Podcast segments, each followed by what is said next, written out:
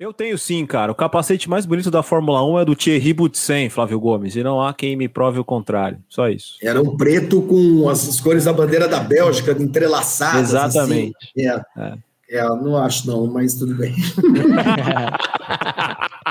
Discordo, mas tá bom.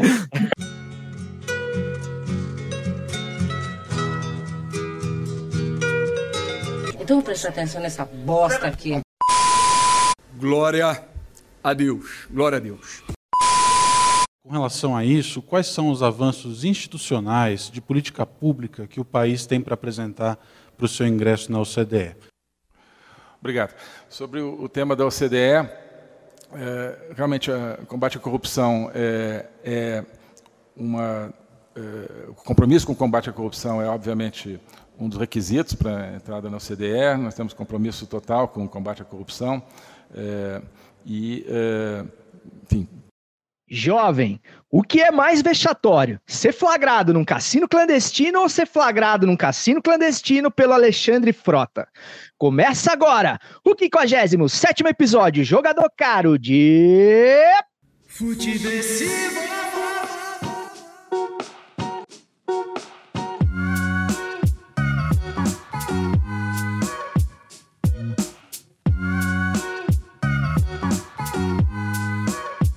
Seja muito bem-vindo, seja muito bem-vindo. Eu sou César Cartoon e esse é o Futeversivo de número 57, que chega, sei lá, muita alegria, não há motivos para tanto, mas com a sagacidade de sempre, já tradicional e necessária para sobreviver à Brasileia dos novos tempos. Um lugar que faz carreata na banguela para economizar gasolina. Lembrando que você pode falar com a gente através das nossas redes sociais, é, sempre como arroba Futiversivo, tanto no Instagram, quanto no Twitter, quanto no Facebook. Se você for um tiozeira moderninho que nem eu, até mesmo no TikTok, tentando ali manter o, o mínimo de dignidade sem fazer dancinha.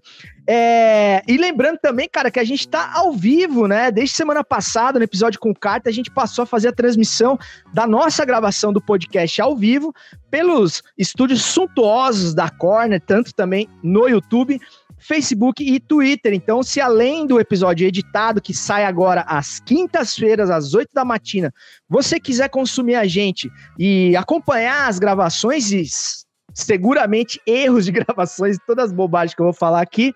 É, você pode conferir também, inclusive mandar o seu salve, mandar pergunta para o nosso convidado galáctico aí que já está aparecendo na tela, inclusive. O episódio de hoje está sendo gravado em 16 de março de 2021. E para não perder mais nenhum minuto de resenha, eu apresento a mesa de hoje que segue em desumildade galopante. Começando sempre com ele, o amante do pretérito, filhote de PVC, o adicto do passado Cláudio Campos e o seu sempre pertinente pitadinha histórica, exclamação. Salve, Claudião! Salve! Dia histórico, pelo bem ou pelo mal, um dia histórico, um dia histórico de merda para o nosso país, um dia histórico muito feliz para o futiversivo. E hoje eu vou passar a bola só lembrando uma coisa, que a outra opção era um professor. Segue. Exatamente, muito bem lembrado. Além do Claudião, tem ele, o CEO de Cuiabá, o garoto propaganda da Heineken, o cara que esfrega carne marmorizada na cara da sociedade, DJ Marquinhos do Experimentando por aí. Fala, meu sim, como é que vocês estão? DJ é sacanagem, cara.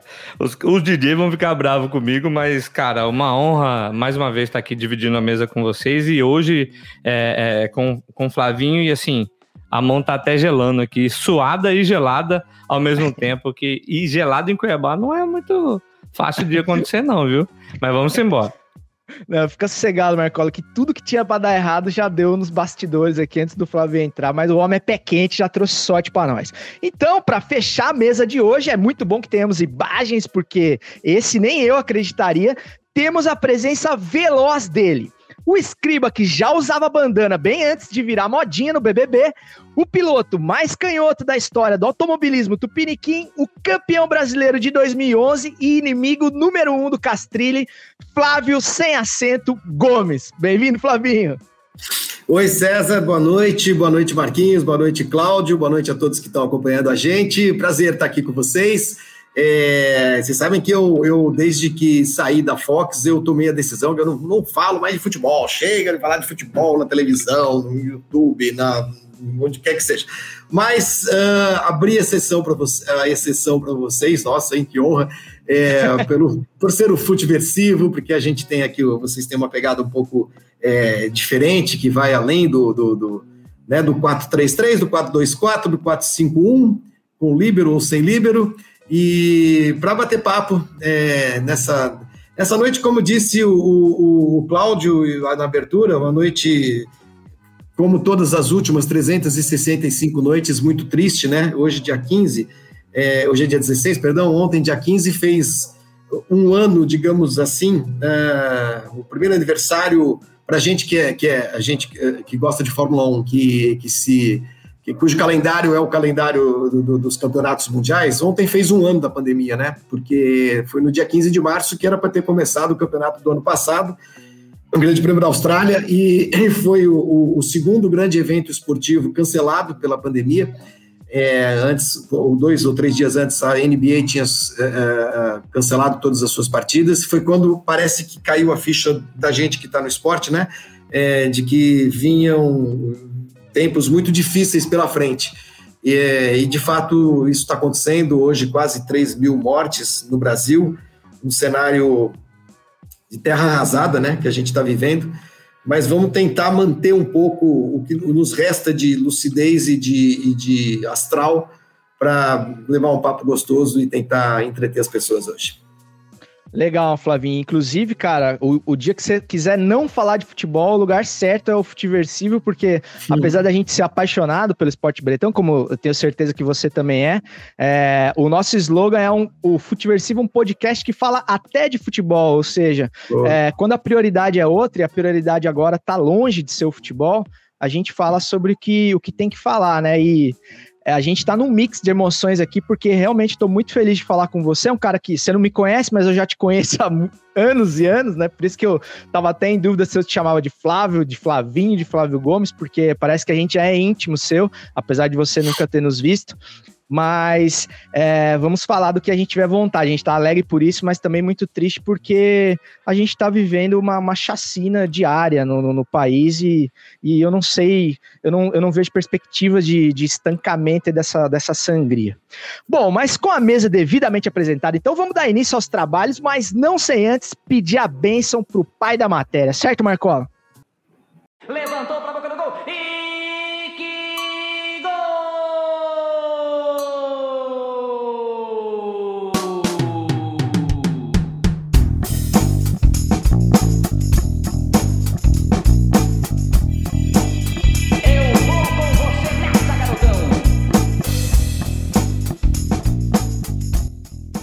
Sempre, com as bênçãos do mestre Osmar Santos, o pai da matéria, a voz das diretas, não me canso de dizer que damos início aqui ao nosso feijão com arroz. Futebolístico da semana, geralmente a gente usa esse comecinho de programa para falar do quente da rodada, mas como a gente adiantou na apresentação, cara, eu acho que é, pouco importa, cara, se as primeiras rodadas do Paulistão, ou até mesmo a rodada de Champions League, que tem jogos mais atrativos que rolou hoje também, é, quando a gente precisa refletir se é viável, né, cara, a, a, continuidade do futebol eh, no país. É, parece até que é uma, uma, uma, tem uma resposta óbvia, mas como divide opiniões, é, inclusive entre pessoas que a gente gosta e respeita, eu acho que, que vale o questionamento. Eu queria saber do nosso convidado ilustre aí, Flavinho, tem algum lugar nesse país onde ainda seja seguro jogar futebol hoje, cara?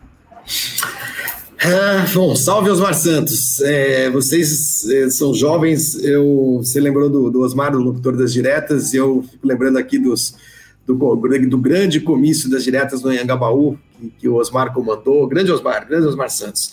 É, que falta fazem algumas pessoas né, no, no futebol uh, com, com, voz e, e, e, e, discurso, né? Sócrates, o Casagrande tem sido uma voz importante, eu acho, nesse momento. É, em compensação, tem, tem o Caio. Tem o Casagrande tem o Caio Ribeiro. É, é um cravo, outro na ferradura.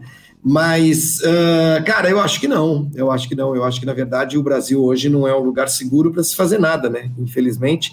É, é, claro que o futebol é um ambiente um pouquinho, um pouquinho mais controlado, mas a gente está observando o que tem acontecido, né? O surto recente de Covid no Corinthians, médico do Corinthians, o, o doutor, uh, me ajudem, Ivo. Ele é Ivo? filho do Joaquim Grava, né? Grava, é, mas qual é o primeiro nome dele? É Ivo? É, eu confesso que eu não leio. Eu acho que é. Ou Ivan. Ivan Grava, se não me Ivan Grava, perdão, Ivan, desculpem. É, exatamente. O, o doutor Ivan Grava deixando o clube, o Gabigol um cinismo assustador, né? E, saindo para jantar, saindo para jantar no, no, numa cidade onde os restaurantes estão fechados e adentrando um cassino e não percebendo onde ele estava exatamente. E eu, um, um cara que é ídolo da molecadinha, eu tava, morei no Rio nos últimos anos, nos últimos três anos, é, nesses últimos dois percebi o quanto, né? O, o, o Gabigol é um é um modelinho, um exemplo para molecadinha, faz assim, não sei o que e tal, e o cara com aquele cinismo absurdo, dizendo, não, pois é, não sabia direito onde, eu, onde eu ia e tal. Então, nesse cenário, uh, e num cenário de total descontrole, descontrole mesmo, né, porque quando você tem um, um, um cenário de 3 mil mortes por dia, é, quase, é, hospitais lotados, gente morrendo na, gente sendo atendido dentro da ambulância, gente morrendo na porta de hospital e tudo mais, é um descontrole completo, né? Então, o, o fingir normalidade não dá, isso trabalha contra, né? É, é, hora realmente de parar tudo, ao menos, ao menos, que a gente sabe que isso não, não vai resolver o problema é, é, da, da, falta de vacina, da, da, falta de imunização das pessoas, mas você tentar ao menos brecar, desacelerar esse ritmo do contágio, que é altíssimo, e é uma questão matemática, você tira as pessoas da rua, você eh, diminui a circulação, portanto, você diminui a circulação do vírus.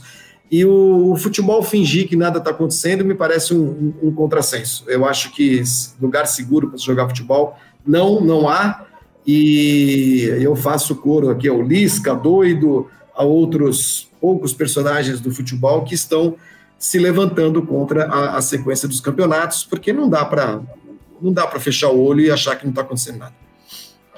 E o Lisca doido que é o mais sensato até agora, né? que, que pôs a cara a, a, tapa, deu a cara a tapa, deu a entrevista e a, com, com certeza é, desafiando os grandes nomes para fazer isso.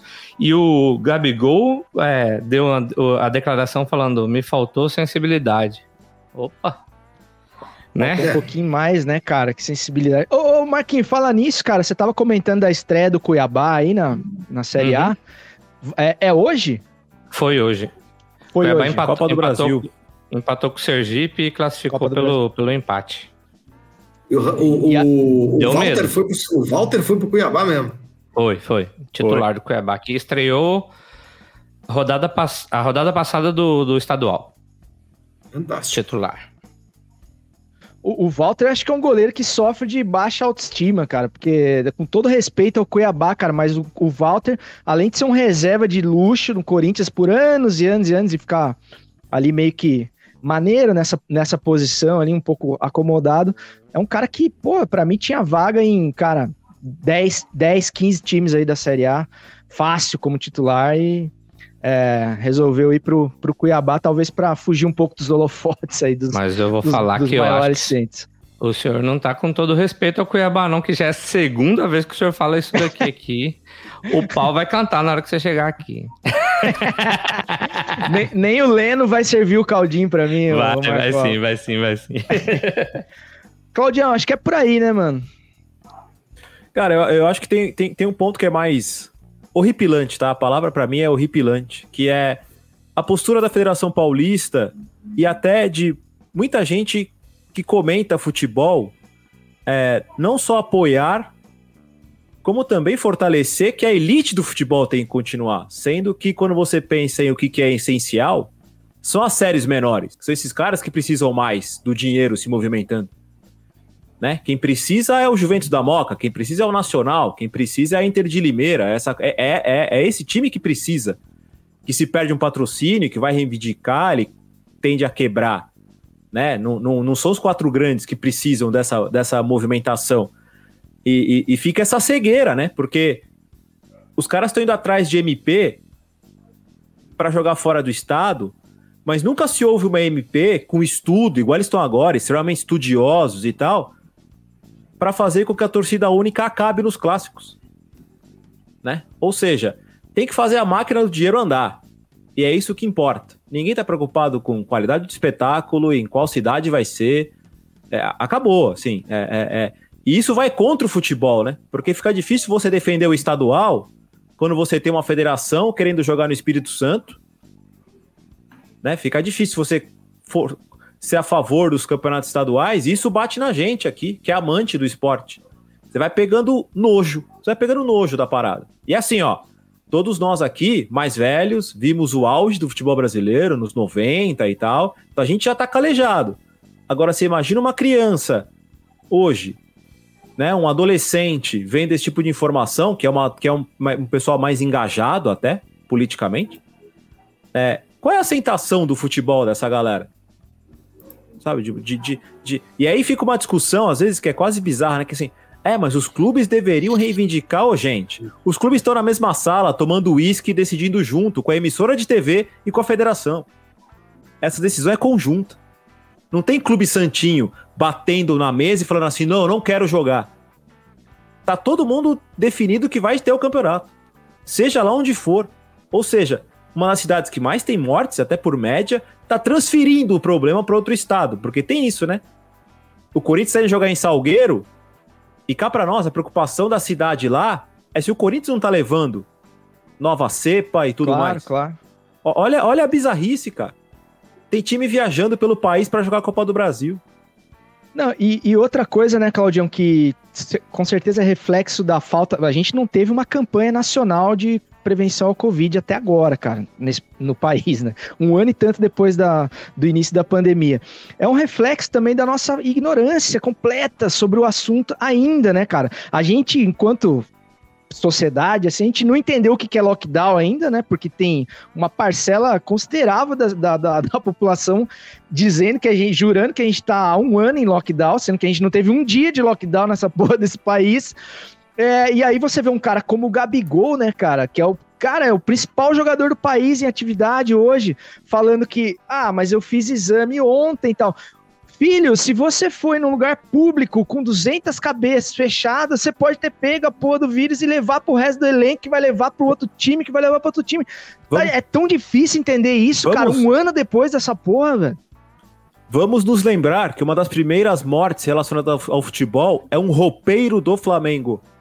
Uhum. Exatamente. Uma das primeiras mortes relacionadas ao futebol é um roupeiro do Flamengo. Flamengo Porque é aquilo, Gabigol é jovem, Gabigol é jovem, querendo ou não, né? É, é imunidade mais alta. Pode é, mas é a, cara, a famosa... é, a cara, é a cara do Flamengo atual, né, gente? Sim. O Flamengo, é. o Flamengo na, na, na, figura do seu presidente, do, do seu diretor de, de jurídico, do, do Marcos Braz, é, receberam lá o Bolsonaro lá em Brasília, uh, alegremente, abracinhos, tapinhas nas costas. O, o presidente do Flamengo foi a, ao presidente da República no início da pandemia. Ele foi o Flamengo foi o primeiro clube a, a se levantar contra a paralisação do futebol. E, e, forçou muito a barra para que o futebol voltasse. E você vê, né? O futebol parou em março do ano passado. O último jogo, eu lembro, foi um, um derby de Campinas, Guarani Ponte, na segunda-feira, dia 16 de março e aí parou e só foi voltar, sei lá, em julho, muito por julho, agosto, quer dizer, no momento, e o momento hoje é pior, né? O momento é pior do que o que a gente viveu um ano atrás, simplesmente isso. É, então, quer dizer, é um, o Brasil é um hospício, né, gente? É uma coisa de louco, porque se naquele momento uh, paramos tudo e agora a situação é dez vezes pior, por que continuar, entendeu? Claro que todo mundo entende a necessidade dos clubes, a necessidade do, do esporte de, de continuar a sua, a, a, sua, a sua vida de alguma forma, com alguns controles e tal, mas é o momento, não estamos aqui, eu acho que nenhum de nós aqui está sugerindo que o futebol seja extinto da sociedade, que o futebol pare para o resto da vida, não é isso, não é isso, mas é o seguinte, gente, é, já, já há protocolos de, de, de segurança e, e de uh, e estudos que indicam alguns períodos muito específicos em que você consegue dar uma freada na, na, na, na, na disseminação do, do, do contágio do, do, coronavírus. Então, puxa, vamos, gente, vamos parar duas semanas. Que seja, parem duas semanas. Vamos esperar baixar um pouco, né? Baixar essas curvas diminuírem um pouco, porque o futebol também é algo em que as pessoas se espelham. Quer dizer, aí o cara tá lá em casa, puto, medo, uh, falindo, que fudido, não, não, tem, o comércio dele não pode abrir e tal, e ele liga a televisão e tá lá o, o, o Corinthians jogando, entendeu? Aí você, pô, o que, que esses caras estão aí jogando bola e eu tô aqui em casa? É tudo uma questão de, de, de, de empatia até. Se até uma, um, um, um, sinal de empatia do futebol como, como instituição nacional, né? Você escuta, nós, estamos, nós, nós somos sensíveis também àquilo que está acontecendo. Mas, enfim. É, a gente não tem nem para quem apontar o dedo, né? Porque são tantos e é culpa da televisão. Que eu, que eu, saiba, que eu saiba, a televisão, né? Que a gente transformou também nos últimos anos a Globo numa das grandes vilãs é, do esporte brasileiro, do futebol brasileiro. E eu discordo frontalmente disso. Eu acho que a Globo sempre foi é, uma empresa que, que, que e, nos últimos anos sustentou, bancou o futebol, né? Bancou muitos clubes, bancou uh, financeiramente, né? É, eu não tenho visto, por exemplo, não acho que um movimento da TV Globo uh, no sentido de não, tem que continuar o futebol. Tem que... Não, olha, se continuar, a gente transmite. O que tem aí, a gente transmite, que é nosso direito. Se não continuar, a gente para. Né? Tanto é que tem um cara, a gente acabou de citar, o Casagrande, que fala claramente na, nos microfones da TV Globo que acha que tem que parar o futebol. Então, é, a gente a está meio até sem saber quem é o vilão nesse momento. Né? Uhum. Cara, e você citou aí a relação. Puta, isso só faz do Casagrande, com o perdão do ele, mais grande do que ele já é mesmo, né, cara? Uhum. Porque é isso. E torna menor ainda os Caio Ribeiros da vida, porque se o Casagrande tem a liberdade de falar o que ele fala, os outros também têm, né? E os caras, é, num dia como hoje, que morre 3 mil cabeças, o cara entra para comentar o jogo e ele comenta como se nada tivesse acontecendo no país, como se Cara, não então, fosse problema mas, dele, mas, né? Família tá bem, eu... graças a Deus, tal. Foda-se, né, cara? Vamos pro jogo. Eu, eu, acho que é até um pouco culpa nossa exigir isso do Caio, tá? É, é, é, a gente não pode exigir. O que me surpreende também. É só, só um exemplo, é, né? O Caio. É, é, é, não, porque tem uma coisa: não tem nenhum jogador profissional de time profissional da Série A se mobilizando, além, muito timidamente, até porque não é nenhum grande jogador, o, lateral do Fluminense. O Igor, o Igor Julião, Julião né? Uhum. É, é único. É a única é. voz. É um lateral do Fluminense hoje. Futebol, é, o jogador é, de futebol triste, em né? geral sempre foi muito, sempre foi muito é, despolitizado. A gente te... mas é incrível porque assim a gente é, num, num momento histórico muito mais complicado uh, para se manifestar uh, e, e, e num, de um, num país quase uh, quase rural, né? Final dos anos 60, começo dos anos 70, havia mais vozes que se levantavam contra o establishment ou que levantavam bandeiras importantes do que hoje, né? Hoje em que você tem tantas plataformas para se manifestar, tantas formas de se manifestar, é, você não vê. Você não vê um Afonsinho, você não vê um, um Sócrates, você não vê um, um Tostão, né? É, embora o Tostão na época muito garoto, não, não, fosse exatamente uma voz que se levantasse contra coisa nenhuma, era um garoto, mas é, depois se transformou nisso. É, um Casagrande, é, a gente, um Vladimir, né? Você vê que no fim a gente acaba citando muitos jogadores da democracia corintiana, mas é, não tem, cara, não tem. Se calam, se calam e quando não se calam, saem fazendo merda por aí, como é o caso do Gabigol. Ô, ô Flávio, na, na sua última fala aí você trouxe esse esse paralelo aí com os anos 60, né, com o, primeiro, com o nosso primeiro governo militar, né, a gente está vivendo o segundo, é, e a gente teve essa semana uma, uma demonstração aí clara é, do, do, do para onde as coisas estão caminhando, né, cara? A gente teve o, o Felipe Neto, que é uma figura influente na sociedade, a gente não pode negar, um cara que realmente fala com muitas pessoas, talvez é um dos maiores influenciadores, se não o maior do, do, do país. E que sofreu uma tentativa clara de silenciamento essa semana com uma intimação da Polícia Federal por chamar o Bolsonaro de genocida, é, coisa que ele está longe de ser o único a fazer, enfim, e e com muita, na minha opinião e da de muitos, com muita, com muita razão, né? Inclusive, ele não imputou, ele não cometeu o crime de calúnia, por exemplo, que está na, na, na, na no, no, Código Penal, de, de dizer: olha, o Bolsonaro pegou sua metralhadora, sua arminha de, de, com a mão e foi lá e matou pessoalmente duzentas e tantas mil pessoas. Mas sim, ele é responsável pelo, indiretamente ou diretamente, por omissão que seja, ou por uma política completamente desastrosa, pelas mortes que estão ocorrendo no país. Não há como tirar isso do, do colo dele. E por mais que esteja errado, você tem o direito de pelo menos achar isso, né? Apesar de que errado está longe de estar. Então eu queria saber de você, você acha que a gente que é exagero a gente falar que a gente já vive um estado de exceção novamente no país, aos moldes de 64?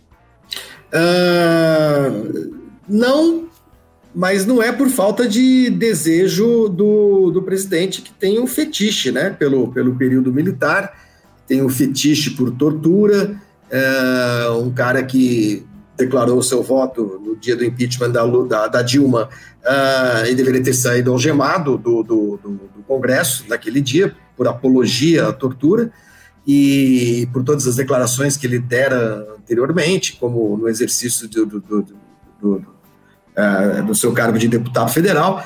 É, estado de exceção ainda, ainda não, mas como eu disse, não é por falta de desejo do, do, do cara. É, e porque também hoje é, é, é muito difícil, ele queira ou não, a gente vive num, num país que tem algumas instituições que não estão ainda sob o jugo dele, né? E, portanto, elas têm um certo funcionamento, né? Famosas instituições estão funcionando. É, o cara não vai é, é, desaparecer com o Felipe Neto, que é o que ele gostaria de fazer, né? como fizeram com o pai do Marcelo Rubens Paiva, como fizeram com tanta gente durante a ditadura, a ditadura militar. Hoje é mais difícil de fazer isso. É, agora, é claro que é uma ameaça seríssima, é claro que é um, um ato perigosíssimo. E eu acho que a reação da sociedade deveria ser ah, uma reação muito dura. Né? Eu, eu não sei se esse assunto foi tema do Jornal Nacional agora, por exemplo. Eu assisti a um pedaço do Jornal Nacional, não assisti o início, mas o Jornal Nacional, por mais que tem gente, tem gente que não goste da Globo, blá, blá, blá, aquela coisa toda, né? O, o, debate de 89, tá tudo certo, a gente sabe todo o papel da TV Globo no, no, é, é, em muitas das desgraças que a gente está vivendo hoje. Mas ainda tem gente que faz jornalismo lá e tem uh, aquilo tem penetração, né? Aquilo lá vai para o Brasil inteiro. Então eu acho que esse, esse ato, essa agressão, porque isso é uma agressão que o governo faz nessa tentativa de intimidar um cara como o Felipe Neto, meio até que para jogar mais, mais uma cortina de fumaça pra, meio, pra, em cima de outros temas que são uh, uh, sensíveis e, e delicados para esse governo, né? Então, quando ele faz isso, o que, que ele faz? Ele joga uh, ração pro, pro gado dele que, que vibra e que vai para as redes sociais e gargalha, feito hienas e tudo mais uh, mas é um ato perigoso e isso precisava ter o devido peso. É, isso deveria ser manchete do, do jornal, uma das, uma das, manchetes da escalada do Jornal Nacional, né? Porque você deu, fez uma descrição aí, César, do, do que fez o, do que, do que, faz o presidente da República nesse momento, por omissão, por contrariar normas uh, da, da, Organização Mundial de Saúde, por contrariar a, a ciência, por negar a realidade, por trabalhar contra, contra é, um plano de vacinação por não fazer nada, e, e, por conta disso, consequência disso, morrem 300 mil pessoas, isso é o que é a definição de genocida. Então, o, o, comportamento desse, desse presidente da República hoje, de fato, ele é um comportamento de um genocida, né? É, e, portanto, se ele tiver que mandar prender todo mundo que está chamando ele de genocida, ele vai ter de dar uma busca no Twitter, pelo menos, né? Botar lá a uhum. palavra-chave genocida ou a hashtag Bolsonaro genocida e mandar prender todo mundo, né? Mas não, ele pega, escolhe um alvo, uma pessoa que tem é, uma presença fortíssima no mundo digital, um cara conhecido, um player hoje político até, a gente pode dizer, é, e com qual intenção? Eu acho que o tiro saiu pela culatra, porque está todo mundo chamando ele do que ele é no, no, nas mesmas redes sociais, e vai ser engraçado é, ver se ele vai resolver mandar prender todo mundo. Né? Mas é muito perigoso, é, é muito perigoso. Eu acho que não, não, não vinga, ele não consegue impor um estado de exceção no Brasil. É, é, a gente vive dias excepcionais, trágicos, tristes, um governo militar, basicamente, mas as instituições estão lá, né? Ele não fechou o Congresso, ele não fechou o STF, ele não tem essas ferramentas. E a ferramenta dele é o meu exército, como ele disse, que atualmente a gente sabe faz pouco mais do que pintar meio fio e, e, e tronco de coqueiro, né? É uma coisa meio ridícula até esse, esse discurso é, é, bélico, militarista tal, porque eu acho que não pega mais, né? E a reação do mundo civilizado a um eventual, tem uma eventual tentativa de golpe de Estado, golpe militar aqui no Brasil, seria uma reação muito dura. Eu não acho que, que, que uma tentativa dessa, é, com a base, a base de seguidores que ele tem, uh, iria conseguir uh, ser bem sucedida, entendeu? Então, eu não tenho muito esse medo, mas eu gostaria muito de ver esse cara tentar um golpe militar. Ia ser uma coisa patética, realmente ia ser uma coisa patética em pleno 2021, ele querer atender a sua fantasia uh, quase sexual, né, por, por, por, gente de farda e de coturno e com uma pistola na mão, para tentar dar um golpe num, num país, no, no, no, Brasil, num país de 210 milhões de habitantes, em, em pleno século XXI. Claudião, Marquinhos. Cara, acho que o Flavinho falou tudo, cara. Acho que a gente, é, é, é, a gente fica até remoendo muita coisa aqui. É, vamos seguir o baile, vamos seguir o baile e falar de coisa boa. Tem muita coisa boa para perguntar pro Flavinho, para falar com ele. Vamos seguir, porque senão a gente vai ficar remoendo todo esse é. ódio que a gente tem por esse bosta aí. Vamos seguir. E, e só para finalizar, o cara é tão cagão que foi um discurso do Lula ele apareceu de máscara, o, a arma dele e do, dos filhotes dele lá, o, o 1, 2, o 3, ou sei lá que número, vai e a arma dele vira vacina na hora, né? É, coisa é patética. É o coisa ridícula. Mas vamos lá, vamos falar então de coisa boa.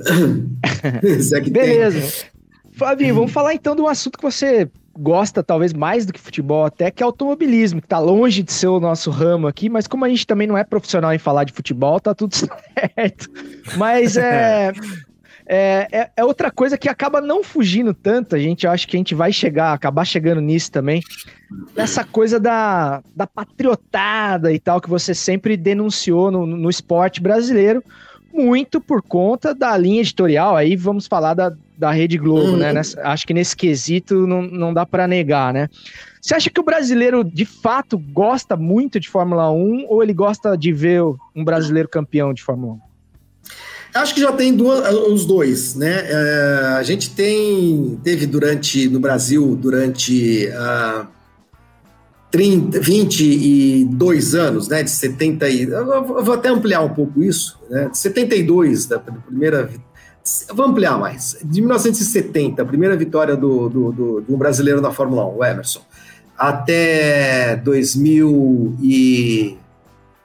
Quando é que o, o Massa saiu da Ferrari? 2013, foi isso? Foi isso? É, então a gente teve aí 30, quase 40 anos é, em que o, os pilotos brasileiros foram protagonistas do Campeonato Mundial, né? O Emerson, três vezes campeão, o Piquet três vezes, o Emerson duas vezes campeão, o Piquet três vezes campeão, uh, o Senna também, mais três títulos mundiais, depois a gente teve o Barrichello com dois vice-campeonatos, o próprio Felipe Massa uh, correndo na Ferrari, um piloto sempre em equipe grande, então esse, acho que um período tão longo de, de, televis, de, de televisão, de Fórmula 1 na televisão e na TV Globo, eu acho que foi suficiente para formar, criar uma massa de gente que de fato passou a gostar de Fórmula 1 tanto que a gente não tem mais brasileiro na categoria de ter algum tempo, e os índices de audiência permanecem mais ou menos os mesmos. É claro que não são tão altos quanto uh, naquele tempo, naqueles tempos em que uh, o Senna ganhava, em que o Piquet ganhava e tudo mais, mas são índices bastante razoáveis. Quer dizer, a gente pode, a gente pode afirmar sem muito erro, sem muita chance de errar, que existe uma boa, um bom número de, de, de, de fãs de Fórmula 1 também aqui no Brasil.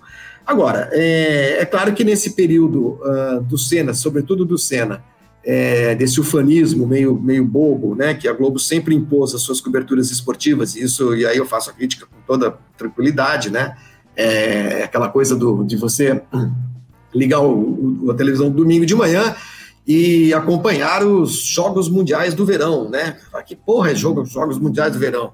Você vê, tem um time, uma seleção brasileira de futebol de areia que vai jogar contra as Ilhas Seychelles e ganha de 32 a 0 e fica aquela vinhetinha, Brasil, Brasil. Aí na semana seguinte é um, é o desafio de natação da Baía da Guanabara e a peteca não sei da onde, o vôlei o vôlei sobre a pedra da Gávea. É um pé no saco, porque aí fica aquela coisa de só uh, uh, brasileiro, brasileiro, brasileiro, como se esporte fosse uh, concebido para brasileiro ganhar. E o tratamento que foi dado à Fórmula 1 durante muito tempo foi esse.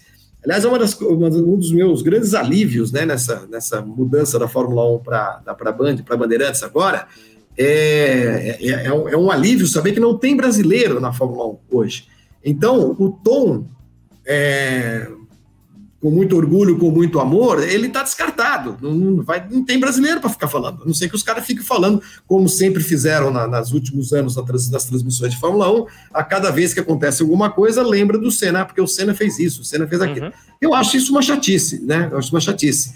Agora, é uma cultura que se, que se criou ao longo de muitos anos e colaborou para a criação dessa cultura o fato de que os pilotos brasileiros andavam muito bem e de fato ganhavam corridas, e isso fazia com que muita gente ligasse a televisão apenas para é, satisfazer o seu próprio desejo de vitória. Porque isso eu sempre percebi muito, acho que isso é um pouco global, mas como a gente vive aqui no Brasil, eu acabo falando disso.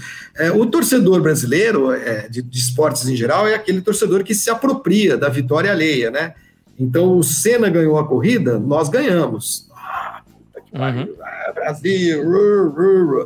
Aí o, o, o, Rubinho perde uma corrida, não é nós perdemos. Exatamente. É o Rubinho que perdeu, né? Pô, esse bosta desse Barrichello, assim, merda, não sei o bom era o Senna. Por quê? Porque o Senna é, é, oferecia a este cidadão uh, a sua cota semanal de, de uh, vitórias, né? O cara tem uma vida de merda, fudido, emprego ruim, uh, comprava picanha dura para fazer o churrasco, e mas o Senna ganhava para ele. Aí o cara se sentia um pouco vencedor. É, e quando o, o, o, outro brasileiro não atendia a, esse, a essas exigências né, desse torcedor, esse outro cara deixava de ser a, representação do Brasil, a representação dele. É uma, é, é uma tese meio, meio uh, uh, sei lá, sociológica, não sei, mas que eu, eu detecto a cada vez que eu converso com alguém sobre Fórmula 1. Aquela coisa que, ah, porra, você vai numa festa, uma, faz tempo que a gente não vai, mas enfim, você começa a conversar com alguém, ah, você fazia Fórmula 1 e tal. Ah, depois que o Senna morreu, eu parei de ver Fórmula 1. Ah, Foda-se que você parou de ver Fórmula 1, então vai falar comigo de outra coisa, entendeu? Porque a Fórmula 1 não era o Senna, né? É, ah, a Fórmula 1 acabou. Acabou o cacete. Eu, se você pegar a Fórmula 1 depois do Senna de 1994 para cá, olha quanta coisa aconteceu, né? É, apareceu o Schumacher, apareceu o Hamilton, apareceu a Mercedes, o Barrichello é, é, é correu anos e anos na Ferrari, o Felipe Massa também, é, enfim, aconteceu um monte de coisa. A Fórmula 1 acabou porra nenhuma, mentira, conversa, né? Mas é um pouco do sentimento desse torcedor brasileiro médio, que, como eu disse, gosta de se apropriar da vitória mas quando é, é, é a, a, derrota emerge, a derrota não é dele, é do outro. E, e o Barrichello é, é Barrichello, Massa também, mas acho que principalmente o Barrichello é bem vítima dessa, dessa cultura que se criou de, de das manhãs de domingo ter Sim. um brasileiro ganhando, independente da forma de ganhar. Não, não se vê o trabalho que o cara faz, né? E sim se ele subiu eu acho, cara, eu acho, eh, desculpa se eu estiver falando muito, vocês me cortam, tá? Mas o programa é teu. Azar de vocês. É, eu acho o seguinte, é, quando o Senna morreu, é, e logo depois que o Rubinho foi para a Ferrari, o Rubinho, talvez por juventude, inexperiência e maturidade, ele, ele um pouco abraçou um pouco esse, esse discurso. Mas é, o que acontecia, né? E o que, que, o que, que prejudicou demais a, a, a imagem do Barrichello junto a esse público, a esse público que exige né, a vitória do brasileiro. Parece que, que o, o, atleta é funcionário dele. É, vocês lembram o Rubinho correndo na Ferrari uh, como companheiro de equipe do Schumacher, né? É, e aí, o Schumacher é muito melhor do que o Rubinho, né? Isso é uma coisa que é, é simples de admitir, né? É simples de admitir. Inclusive, uhum. quando o Rubinho foi correr na Ferrari em 2000, o Schumacher uh, já tinha sido bicampeão pela Benetton e já tinha e tinha disputado para valer o título de 97 com o Villeneuve, 98 com o Mika Hakkinen e 99 só lutou pelo título porque ele quebrou a perna num acidente em Silverstone. Mas aí vai o Rubinho para a Ferrari. E aí o, o, o, jeito Globo de ver as coisas, de transmitir as coisas, né? O Rubinho pega, sei lá, num, num final de semana em Imola, faz o segundo tempo no grid. Aí você tem lá o, o, o telespect... aquele telespectador que já fazia algum tempo não via corrida, ele liga o Jornal Nacional lá no sábado, aparece o William Bonner e fala assim: amanhã a TV Globo mostra às 9 horas da manhã o Grande Prêmio de San Marino. Rubens Barrichello é, larga na segunda posição. Aí entra o repórter. Rubens Barrichello deu um passo gigante para ganhar a corrida amanhã, em Imola, não sei o quê, papapá. Aí o cara tá vendo aquele negócio, né? O cara tá vendo aquela merda, tá assim, pô, os caras da Globo estão dizendo que o Rubinho vai ganhar a corrida. Oh, amanhã eu vou acordar mais cedo. Aí o cara acorda mais cedo no dia seguinte, vai lá na padaria, compra o pão, mortadela, tubaína, traz para casa, vou ver essa merda dessa corrida. E aí liga na televisão e o Schumacher ganha, óbvio, porque o Schumacher era melhor do que o Rubinho. Aí o cara põe a culpa em quem? Na TV Globo? Não, ele põe a culpa no Rubinho. Ele fala, pô, esse Rubinho é um merda, né? E aí à tarde ele vai conversar com os amigos dele no churrasco, não, esse Rubinho é uma bosta, era o Senna e tal. Então cria-se, criou-se a cada fim de semana uma expectativa de resultado para o piloto que não tinha essa real possibilidade, e não é porque sacaneavam ele, né? É porque o outro era muito melhor. Uhum. Era mais ou menos a mesma coisa que o Berger correndo contra o Senna. O Senna ia ser favorito sempre, né? Eu imagino que na Finlândia, eh, eh, a TV Globo lá não faça esse tipo de presepada com o Bottas, porque você precisa ter, quando você vai eh, apresentar um esporte, jornalisticamente falando, você precisa ser honesto com quem está assistindo, né? E eu acho que, nesse sentido, a TV Globo, durante muito tempo, ela ficou alimentando essa coisa do Rubinho, Rubinho, Rubinho, e aí o, aí o Schumacher, Schumacher, Schumacher, aí precisava dar uma explicação. Pô, se a gente disse sábado que o Rubinho ia ganhar, e no domingo ele perdeu, qual é a explicação? Sacanearam o Rubinho, entendeu? E aí se criou isso ao longo de muitos anos, foram muitos anos, 2000, 2001, 2002, 2003, 2004, foram cinco anos. Cinco vezes quase 20, dá quase 100 corridas, né? Com a mesma papagaiada e o Schumacher cravando o Rubinho porque é melhor, normal. E aí eu acho que isso mexe até com a autoestima do brasileiro, porque o cara se sentia um vencedor por causa do Senna. E ele não quer se sentir um derrotado por causa do Rubinho. E as, uhum. nesse, nesse caldeirão todo aí, eu acho que a imagem do Barrichello, é, injustamente, injustamente, acabou sendo muito, muito prejudicada. Exatamente. E, e nunca trouxeram para outro lado, né, Flávio? Porque o Senna teve o Berger, né? Por anos. Sim, é, é, é, claro, mas aí assim, o, o, o, o Senna é, gozado, quer dizer, foram, foram alguns anos muito interessantes, né? 88, 89, 90, principalmente, quando o, os dois primeiros anos que o grande adversário do Senna era o Prost, né? E aí você tinha dois pilotos do mesmo, mesmo nível, e aí uma torcida descarada pelo Senna, mas tudo bem, estamos no Brasil, vai, você até, até entende e engole. É, mas quando o Senna ganhava, é, e foram bastantes vitórias, era uma, era uma grande epopeia, era uma, isso, isso, isso ajudou muito a, a criar essa figura mítica, sabe? Uhum. O Senna não ganhava uma corrida, ele ganhava uma batalha épica contra o mundo inteiro, né? contra os, os soldados do mal. E quando ele perdia, que ele também perdia, né? perdia para o Prost, é... ah, aconteceu alguma coisa. Ah, Poxa, é, que azar. O... Dick Vigarista ganhou a corrida. O próximo nunca foi, exato, o próximo nunca foi, o, o próximo nunca teve o mesmo tratamento, entendeu? Tal. É, eu estou falando jornalisticamente falando, porque eu acho que a gente precisa ser. Eu, eu não tenho rigorosamente nada contra o Senna. Eu estou escrevendo um livro agora que se chama Imola 94, que agora daqui a um mês deve estar, tá, deve tá pronto, uh, que eu conto a minha trajetória como jornalista, uh, cobrindo Fórmula 1, até chegar a cobrir Fórmula 1 e até e acaba, esse livro acaba na cobertura da morte do Senna. É, Construiu-se essa, essa imagem é, muito por conta é, daquilo que a TV Globo queria vender e por conta da amizade que o Senna tinha com o Galvão Bueno. Porque o Senna, é, é, ele, ele também tratava os resultados dele, ele revestia, quando ele estava falando na televisão, sobretudo na televisão, ele revestia com esse caráter meio, meio, meio épico, sabe? É, ah, ele olhava para o céu, foi Deus que ganhou, não sei o quê. E quando, na verdade, eu estava lá, eu acompanhei todas as corridas do Senna, trabalhando de, de, pela McLaren de 88 até ele morrer. É, é, estive na estreia dele em 84 na Toleman, né, no Rio de Janeiro. Ah, o, o Senna não era só essa figurinha, é, é, é, sabe, o, o, genro que toda, que todo, toda, como é que é, Santo, genro né? que toda, né, esse, essa coisa santa, santificada, esse beato, esse padim patricício. Não, ele era um puta competidor, ele era um senhor piloto, né, é, e que agia como profissional de, de, de, de, de competição, de corrida, como outros pilotos agiam também, né? É, agora, é engraçado que nesses anos todos parece que o Senna, eu, eu vejo quando as pessoas falam assim, ah, mas o Senna, ele, o Senna ele era, ele era dedicado, ele era um exemplo de perseverança, de dedicação. Aí eu fico perguntando, mas puta, quem, quem é que, que, com autorização de quem foi concedido ao, ao Ayrton Senna o monopólio da virtude, entendeu? Quem não era igual a ele? Não, eu... Quem não se dedicava? Quem não se empenhava? Quem não treinava? Porra, parece que ele era o único. Na Fórmula 1 ainda. Na Fórmula 1. Parece que ele era o único cara do mundo que fazia Cooper com o Nuno Cobra, entendeu? Ó, oh, coitado. Porra, que coitado é cacete, mesmo, todo mundo cara. ralava pra cacete o tempo inteiro e ele também. E ele também. Mas construiu-se essa imagem de que ele detinha o monopólio da virtude, entendeu?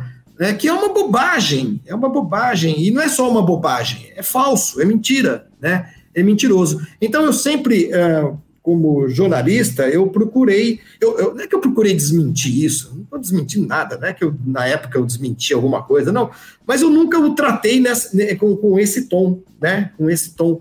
Tanto que eu tive uma única vez na vida, falando muito, hein, gente? Se tiver chato, vocês me falam. Ah, tranquilo. É, é, é legal demais. Estamos só saboreando aqui. Manda Uma única vez na vida que eu.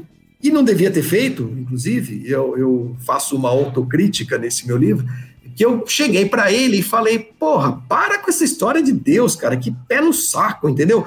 Que foi em Donington, em Donington, porra, Donington, grande prêmio, não sei se vocês se lembram disso, grande prêmio da Europa, 93, Sim é, com chuva, ele com aquela McLaren Mequetrefe, aquele motorzinho Ford de merda, o Prost com puta num carrão e tal. E aí o, o, choveu o fim de semana inteiro, só não choveu no sábado, e aí por isso o Prost fez a, a pole, né, no, no seco.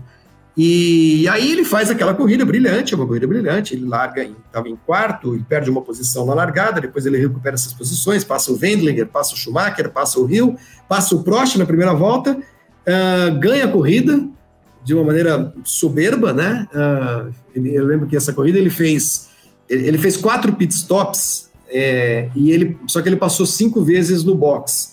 Uma das vezes que ele passou pelo box, a McLaren não tinha preparado os pneus, eles, eles não ouviram. Ele entrando, né? A, a entrada de box de, de, de Donington, ela era na, na reta oposta, atrás do box. O cara fazia e encurtava a volta, inclusive. Quando ele entra pelo box e ele vê que os caras não estão com os pneus prontos, não tinha limite de velocidade no box, ele enfia o pé, passa 300 por hora dentro do box e faz a melhor volta da corrida nessa volta, né? É, o Prost parou sete vezes, porque quando começava a chover e o Prost esperava meia volta para parar, quando ele decidia trocar pneu, ele parava, parava de chover, entendeu? Tomou uma volta, chegou em terceiro, uma volta atrás. Quer dizer, foi uma corrida espetacular, considerada essa primeira volta uma das mais ou a mais é, é, incrível, né, de todos os tempos e tal. E quando acaba a corrida, vamos lá entrevistar o Senna e tal, babá, porra, caralho, puta vitória, espetacular, né? E o cara chega, não, porque não, porque foi São Pedro que, que me ajudou, mas, e, mas foi por ordem de Deus, foi por ordem de Aí, quando acabou a entrevista, né, eu falei, pô, bicho, que puta saco essa história. Ele não tinha que ter falado isso, não tem nada que contestar o, a declaração do piloto, o cara fala o que ele bem entender. Mas é que come, é, eu, eu, percebi, assim, talvez em, sem querer, naquela época, que essa construção né, uh, mítica, beata, estava uh, começando a tomar conta do tom do noticiário no Brasil, sabe? E eu não ia embarcar naquilo, de jeito nenhum. O cara não ganhou porque Deus quis ou porque São Pedro mandou a chuva.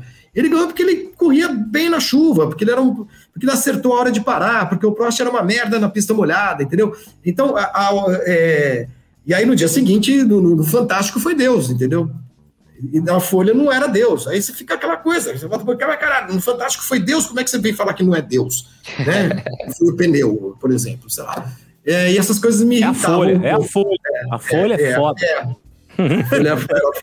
Essas coisas me, me irritavam, não é que me irritavam, assim, me, me incomodavam um pouquinho e tal, mas é, eu vejo isso hoje em perspectiva, né? É, é, hoje, por essas e outras que eu entendo é, no que ele se transformou. Porque tem uma corrida anterior, no ano anterior, que eu também é um dos textos do meu livro, eu fiz um texto sobre essa cobertura de Donington, né? Eu fiz um texto sobre a cobertura do Grande Prêmio da, de, da Espanha, de Jerez, em 89. 89, exatamente.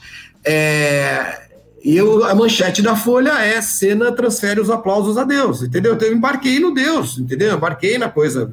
Porque foi a única coisa que ele falou. Ele não falava do, do motor da Honda, não falava que o Prost fez cagada, não falava que eh, era uma certa. Era, era uma coisa assim, era uma coisa divina, né? Uma iluminação e tal, enfim. É, Flavinho, é, antes, é, antes de puxar a pergunta do, do Fernando que está aí na tela já, só para a gente caminhar para o final dessa, dessa parte chore. do. É, antes que ele chore também. essa parte da Fórmula 1. É, mandar um abraço para Luciano Marino, que falou aqui, tá falando aqui para mim que o livro, ele escreveu um livro inspirado no seu livro, o livro Oxi. do o, o, o, o Boto do Reno. Hum, e é ele falou que tem um exemplar é, com dedicatória e, e, falou que se inspirou nele. Tá mandando um abraço pra gente aí. Luciano, Outro. que é fã de Fórmula 1 inclusive no, nos videogames é fã de Fórmula 1, mas aí para o Fernando é, curtir a resposta aí, quem foi melhor, Piquet ou Senna? Essa, essa é uma pergunta que é meio recorrente para a gente da Fórmula 1 e que para vocês do futebol é o famoso Pelé ou Maradona, né? É eu, eu costumo dizer assim, é, e nunca tem uma resposta só, sabe? Nunca tem uma resposta tão simples. Ah, Piquet ou Senna, se fosse aquele bate-pronto, né? É, eu acho o seguinte, é, tentando resumir, eu acho que o Brasil teve três grandíssimos, grandíssimos pilotos, né? É, o Emerson, o Piquet e o Senna. Eu costumo dizer que o Emerson é o piloto mais importante desses três, porque as portas que ele abriu, uh, elas ficaram escancaradas e talvez nenhum, se nenhum outro tivesse feito o que ele fez, uh, o Brasil não tivesse tido o Piquet, não tivesse tido o Senna, né? Então, nesse sentido, o Emerson foi um cara muito importante. O, o Piquet, para mim, disparado, a figura mais interessante, mais interessante pessoalmente, mas não só isso, tecnicamente também, um cara que tinha um conhecimento uh, absoluto do, do, do, funcionamento de um carro, das reações de um automóvel. É um cara que ganhou o campeonato com três motores diferentes, foi o primeiro campeão da era turbo, Uh, e ele não era só não era espalhafatoso, e ele também ele nunca se preocupou muito, nunca se preocupou muito, não, ele nunca se preocupou nada, nada, nada, nada com essa história de construir uma imagem. Ele estava cagando e andando para a imprensa, para todo mundo, mas não é porque ele era chato, azedo, antipático, não é porque era dele, é o jeito dele, entendeu? E, e eu, eu acho que o melhor, o melhor, que, talvez o Senna, talvez, eu digo talvez pelo seguinte, porque o período de, de, do auge do Piquet na Fórmula 1 é, é um pouco diferente tecnicamente do período do auge do, do, do Senna. O, naquele, naquele final dos anos 80 para o início dos anos 90, houve uma transição muito radical na, na, na Fórmula 1, de profissionalização, mas sobretudo tecnicamente falando. Então, o, o conhecimento que o Piquet tinha de carro, de mecânica, era muito importante nos anos 80, que levou ele a ser tricampeão, mas talvez não fosse mais tão importante assim e nos anos 90, e nos anos 90 fosse mais importante a velocidade pura, é, que é uma coisa que o Senna tinha, claramente, né? É, então, se você me pergunta, quem você contrataria, né, é, para sua equipe? Se eu fosse um cara que já tivesse todos os patrocínios garantidos, não precisasse ir para o mercado vender nada, eu contrataria o Piquet. Mas se eu tivesse ainda que completar o meu orçamento, vendendo publicidade em algum lugar aí, precisando de um, de um garoto propaganda, eu contrataria o Senna. Acho que tá sanada aí a dúvida do, do Fernando Martins. Tá nada, eu botei cara, mais. Vou, vou, vou, mais... Falar vou falar assim, ó. Vou falar aqui, ó. Foi uma das melhores muretadas que eu vi na vida. Parabéns. É, é uma muretada com classe, né? bem elaborada, né? Bem elaborado, bem elaborado. Baita do Miguel do Flavinho aqui no Multiversivo. Mas enfim, mas é, não, não foge tanto do futebol, né? Acaba sendo aquela coisa de cada piloto, cada jogador tem a sua época e acaba sendo o melhor daquela época, naquele contexto, com aquelas condições. E eu acho é. que dá para levar um pouco isso pro automobilismo também, ou não. Ô, Claudião, de carro velho, a gente já viu que o Flavinho gosta, né? Pelo histórico dele, tanto carros de corrida como não. É, então, acho que ele deve gostar de futebol velho também. E eu espero que você traga lembranças tão saborosas pro Flavinho quanto um maravilhoso pastelzinho de Belém no seu pitadinha. Só, só uma coisa, né? O cara já foi presidente da Leões da Fabulosa, né? Então tem que trazer uma homenagem do mesmo nível do que a paixão que ele nível. tem pela luz e pela loucura. Pitadinha histórica reticências, três pontinhos, fecha colchetes, abre aspas, underline, interrogação. Johnny é menino, embora cresça sem saber que seu destino é jogar bola e fazer gol.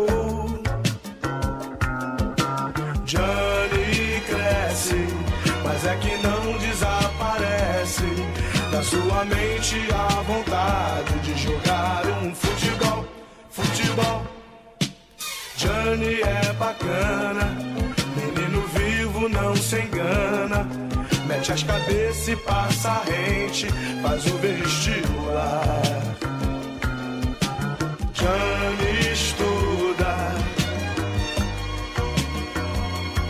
se forma hoje é doutor, mas só pensa em futebol.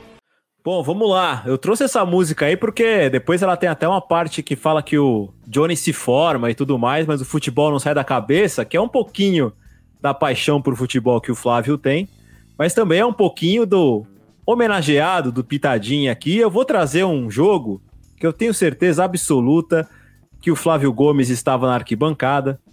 Dia 1 de maio de 1993, Portuguesa 4, Santos 2, primeira fase do Paulistão. O Santos de Cuca, Raniel e Almir, treinado por Evaristo de Macedo, vira vencendo por 1 a 0 e depois amplia com gol de falta do Raniel. E ali parecia que a portuguesa perderia o jogo em casa. portuguesa de Zé Maria, capitão, Dinei, Bentinho, Tico, que entra no segundo tempo, praticamente muda o jogo. E aí tem uma reação meteórica ali, logo antes dos 25 minutos ali, já tá 2 a 2 aos 29. Talvez é um único lance da história em que a portuguesa foi favorecida pela arbitragem, porque provavelmente o Tico estava impedido naquele lance. Mas, por ser a portuguesa, pela reação do Flavinho, eu vou derrubar o Claudião, viu, Flavinho? Pô, pô necessário, né, cara? Não, então, se tivesse, que se dane, a portuguesa merecia. Gol do Tico, jogador do Santos, torcida do Santos atrás do gol, se revolta. E logo depois, tem um garoto que recebe a bola na ponta direita, dá uma caneta no índio, uma mãozada no Silva, uma mãozada, uma bela mãozada Lógico, na cara. Lógico, pra quebrar ele. Exatamente, bem uhum. ao estilo jogador brasileiro que a gente tanto sente falta. Tira do goleiro e faz o gol. Vamos lá ouvir a homenagem aí o Flavinho, narração de Silvio Luiz, Silvio Portuguesa Luiz. 4, Santos 2. Só tá olhando. Até agora só tá olhando, tá apenas observando. E o jogo tá comendo aqui, a chuva vai cair de novo. Olha, do outro lado se mete Bentinho. Toca Denner no meio da caneta do Índio. Parte Denner pra cima da casa do Santos. Olho no lance. É da portuguesa. Confira comigo no replay. Foi, foi um golaço de craque um gol de placa no Canindé. Denner, o super craque da camisa número 10. Goleiro do Santos era o Edinho, goleiro amicíssimo do, do, do Denner, o grande amigo uh, do Denner no futebol, não sei se vocês sabem. É claro que eu estava nesse jogo, esse jogo aconteceu entre dois grandes prêmios, o Grande Prêmio de San Marino foi dia 25 de abril, O Grande Prêmio da Espanha foi dia 9 de maio. Vocês podem achar que eu sou louco com dessas datas, mas não é. Eu tenho algumas. As datas de Fórmula 1 a gente acaba guardando em alguns momentos. E esse jogo foi é, um ano antes né, da morte do Senna. Deve ter sido num sábado, provavelmente. Acho que é isso. É. Um, oito, é isso mesmo. Uh, no Canindé. É claro que eu tava. Eu adorava esses clássicos com, no Canindé, com a torcida adversária muito maior, quase sempre, né? É, porque a gente que torce para portuguesa, a gente gosta muito dessa, dessa posição de pequena aldeia gaulesa, sabe? Do, do Asterix, né? É, plantado ali no meio do Império Romano uh, e desafiando o, o, a massa ignara. E de fato esse jogo, o, o Denner, ele, ele quando ele dá essa mãozada, não lembro em quem do Santos, Silva, né? Você falou, Cláudio, é isso? Silva, não sei se isso, era, não Silva. Eu nunca sei o nome dos nossos adversários, eles não, não importam. É, o cara veio para partir o Denner em, em, cinco pedaços, né? E o Denner, ele, ele afasta ele, o, o cara, e vai, vai para dentro do gol. É, não foi o gol mais bonito que o Denner fez. É, gente, todo mundo se lembra, todo mundo sempre que fala do Denner, do gol que ele fez contra a Inter de Limeira, na, no Canindé também, também estava nesse jogo. É que ele parte do, do, do meio, antes do meio de campo e vai driblando todo mundo. E, e, e como disse o Armando Nogueira, né, é, é o Denner só não driblou a morte, né? É, o, o Armando Nogueira escreveu isso na época. O Denner, ter visto o Denner jogar, para mim, foi um, um foram pílulas de, de, de, muita alegria, né? Ele jogou na portuguesa como titular, já no profissional, em 91, 92, e aí um pedaço de 93, porque aí ele foi emprestado para o Grêmio, onde ele foi campeão é, gaúcho, aí depois ele voltou e foi emprestado para o Vasco, e quando ele morreu ele estava vendido para o Stuttgart da, da, da, Alemanha. Mas eu tive a chance, né, e digo isso é, com, é, é, sem medo de errar também, isso não é nem chance. Eu tive o privilégio de ver muito jogo do Denner é, no estádio, numa época que nem tudo passava na televisão, né? Nem tudo ficou guardado, nem tudo ficou gravado. E, e eu tenho certeza que o Denner teria sido uh, um dos grandes jogadores do mundo, porque ele era um artista mesmo, né? Era um artista mesmo, e um, um, um clown quase. É, e a gente viu esse moleque crescer lá no Canindé, né?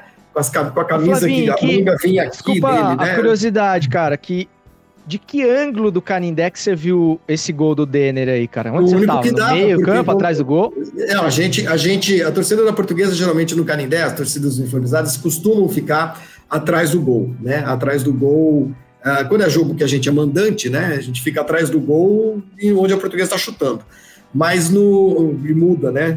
É demais. O Canindé é demais, né, cara? O Canindé você assiste o primeiro tempo num lugar e vai ver o segundo tempo no outro. Mas daqueles clássicos, uh, as torcidas adversárias elas iam ocupando o, o, espaço na medida que o tempo ia passando e a polícia ia trazendo a corda mais para o lado da gente, né? É, e a gente ficava ali na, na, no centro, do meio do campo, debaixo do, do, do das, das, de, onde, de onde são as câmeras, né? É, onde tem aquela cobertura lá no Canindé, não sei se já foram no Canindé. Então eu estava ali onde dava para ficar, que era mais ou menos ali no meio, no meio do campo. O gol do Denner contra a Inter de Limeira, esse eu vi atrás do outro gol. É, não sei por qual razão, eu sempre gostei mais de ficar no gol, não no gol da churrascaria, mas atrás do outro gol. A portuguesa geralmente ataca para o segundo tempo para trás desse gol. Eu gostava de vir acabar o jogo lá e tal. E então aquele dia eu fui sozinho pro estádio, foi 90 e 91, né? Aquele gol contra a Inter de Limeira. 90 e... Contra a Inter de Limeira. Da Inter é antes, é, da Inter antes. Esse é de 93. É, tá fazendo 30 anos esse jogo. É, por isso que eu fui sozinho, não tinha filho, não tinha nada. Então eu, eu assisti a esse gol no, no gol oposto. Então eu vi de trás assim o cara começar a ir embora. Falei, puta, ninguém vai parar o cara, ninguém vai parar, ninguém vai parar. Ele faz o gol e pula no alambrado lá do outro lado, para ninguém, né? O jogo devia ter, sei lá, 3 mil pessoas no Canindé. Mas eu vi coisas maravilhosas do Denner. E tem um cara perguntando aqui, é o nosso amigo da Orquestra de Ouro Preto.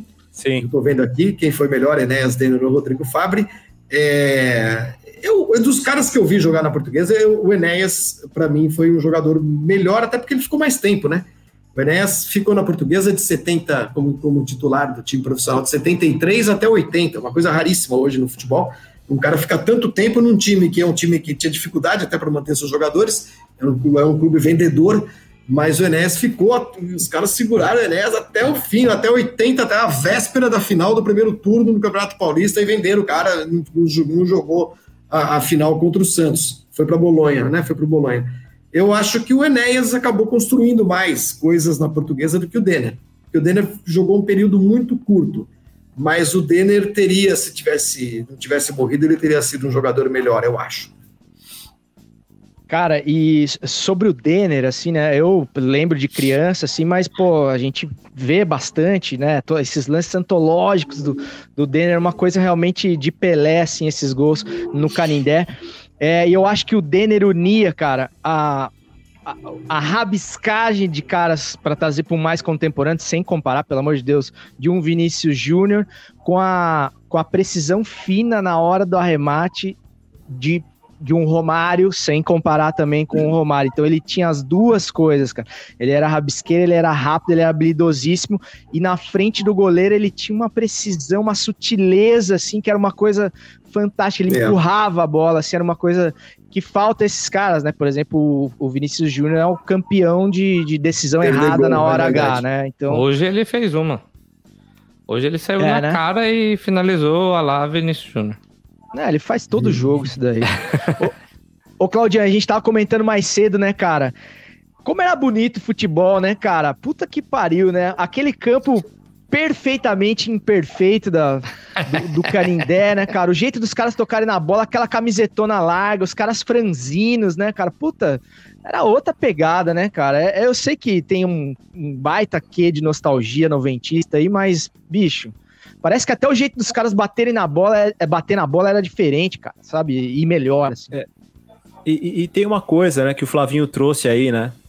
Quando ele fala, ah, eu vi o Denner crescer. Tem nomes aqui do time da portuguesa que são formados na Lusa, que ganharam copinha e depois foram para esse time profissional, sabe? Os caras fizeram história. E depois disso tem uma geração mais nova ali, né? Que é a geração vice-campeã em 96, que, que, que, que, também tem isso, né? O cara que você vê chegando no Carindé de metrô, porque tem a estação lá que é uhum. próxima, é o cara que vai que surge na base. Na famosa base, né? Quem tem a minha idade aqui, os 30 e quase todos aqui em São Paulo, tinha dois sonhos de infância: base da portuguesa e a base do Guarani, do, dos anos 80, 90. Isso né? eu vivi eu muito até... de perto, viu, Cláudio? Desculpa te interromper, tá? Não, mas conclua, conclua, depois eu te vou falar. Não, não, só, só para dizer, porque eu, eu, eu, por um tempo, né, se o Moradei pode falar que jogou no Corinthians, eu posso falar que eu joguei um pouquinho de futsal na portuguesa. O tá Flavinho lá. vai até lembrar. As, as camisas do ah, Esporte ah, Ação patrocinadas pela não, vai, pô. Padaria Água Viva. O Flavinho vai comprovar, porque ele lembra que a base era patrocinada pela Padaria Água Viva. Uhum. Do, do, do, é da família Diniz. É, é, é, então, Diniz, tinha não, um não, charme, não, Né? Tinha, tinha, tinha o charme né? da, da, da base. E aí, é claro, é. com a mudança do futebol, isso foi se perdendo.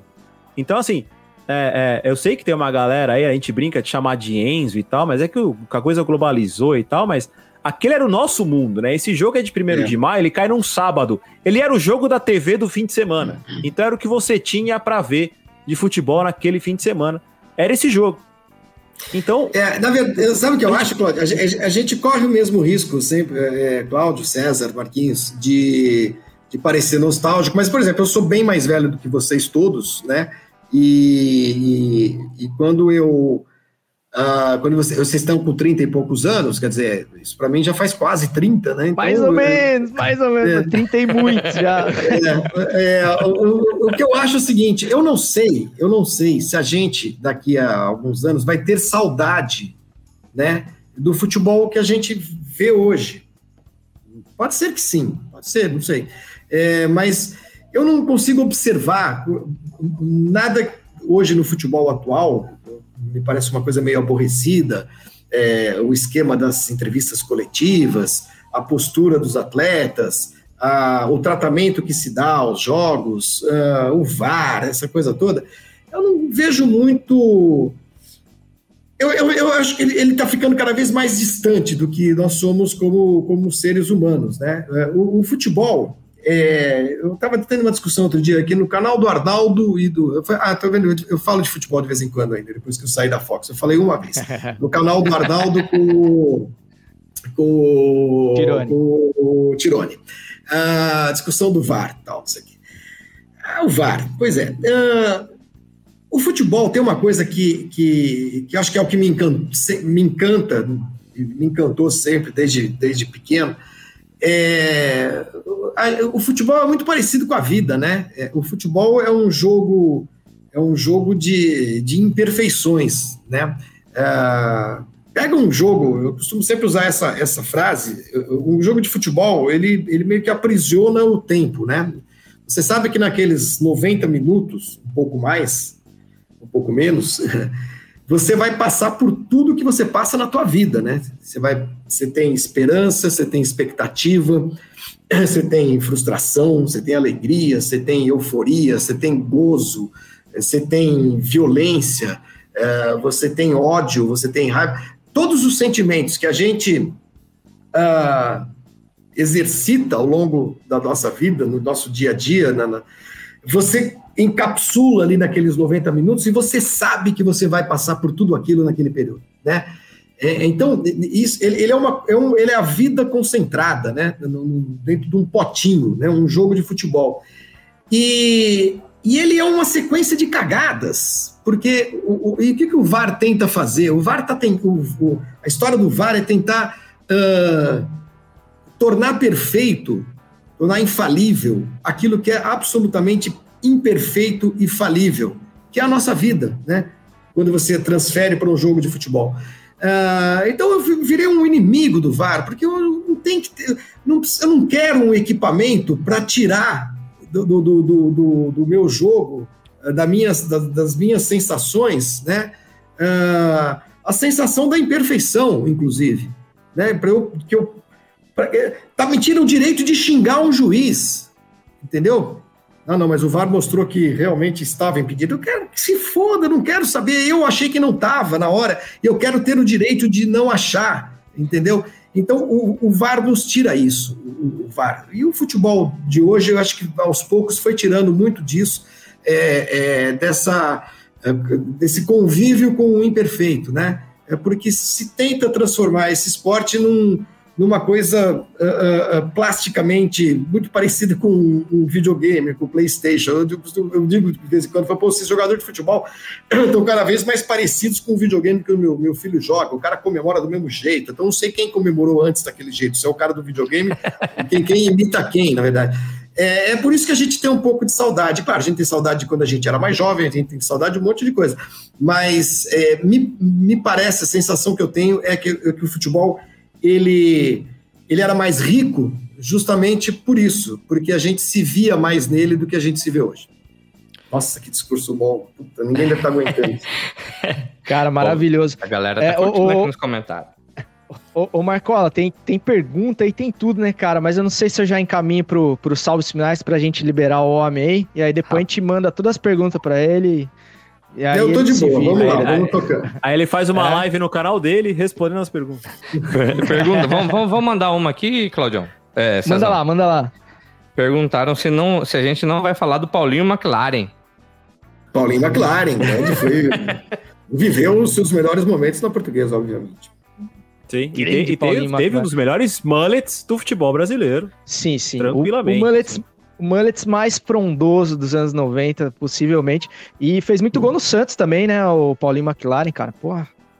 Eu, se eu não me engano, eu, eu não tenho certeza, posso estar enganado, o pessoal que, que tem mais da, da- da linha PVC vai, vai, vai me corrigir se eu estiver errado, mas eu acho que o Paulinho McLaren foi o último jogador da portuguesa artilheiro do Campeonato Paulista, que terminou como artilheiro do Acho, tá? Não sei se tem alguma lista aí no, no, no Google de artilheiros do Campeonato Paulista, vocês batem o olho aí depois e, e me corrijam se estiver errado, mas eu acho que foi.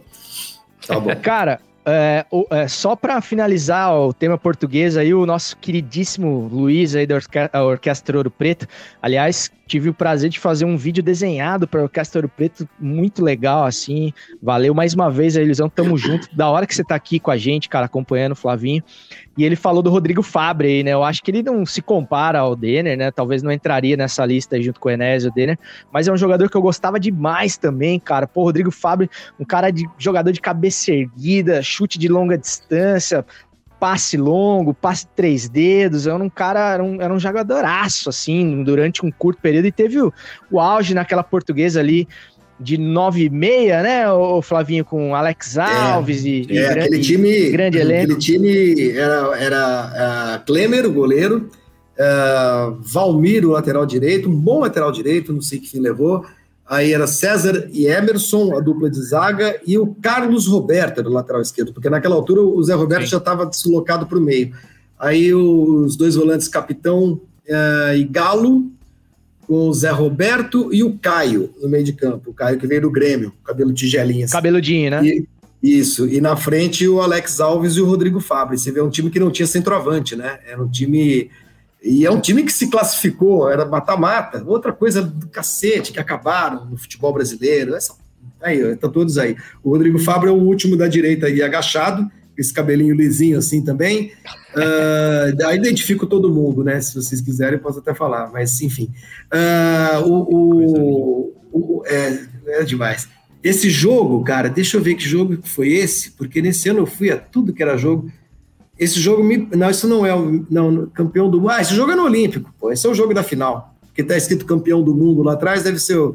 Exatamente, esse jogo sim, é no Olímpico. Sim. É, é Ô, esse Flavinho, é o jogo da, se... da, decisão.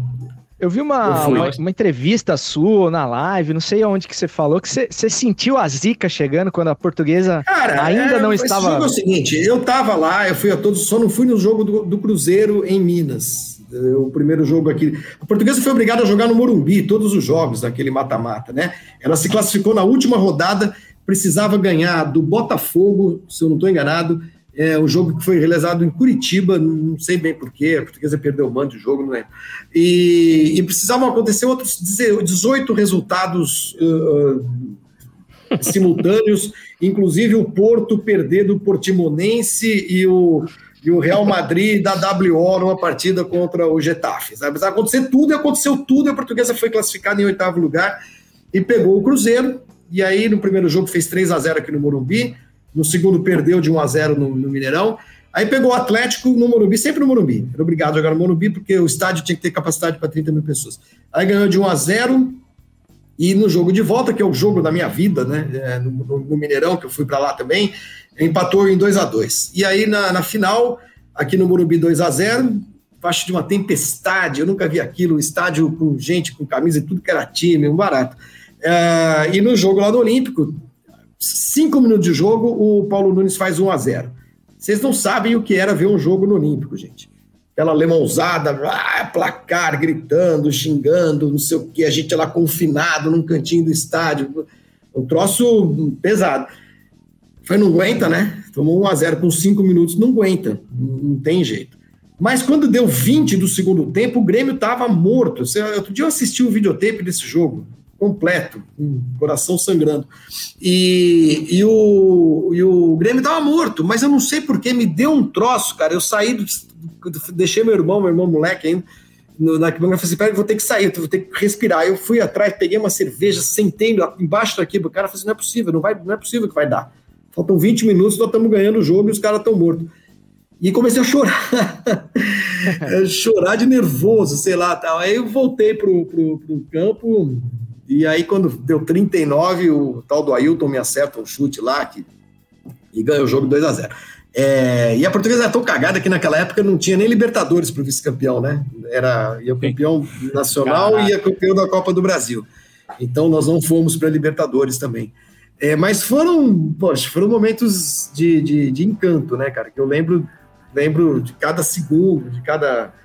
Eu tenho numa, numa mochilinha, numa bolsinha, assim, guardados, uh, a bandeira que eu levei para pro, pro, pro Olímpico, a camisa patrocinada pelo Armarinhos Fernando, sem número, da Delerba.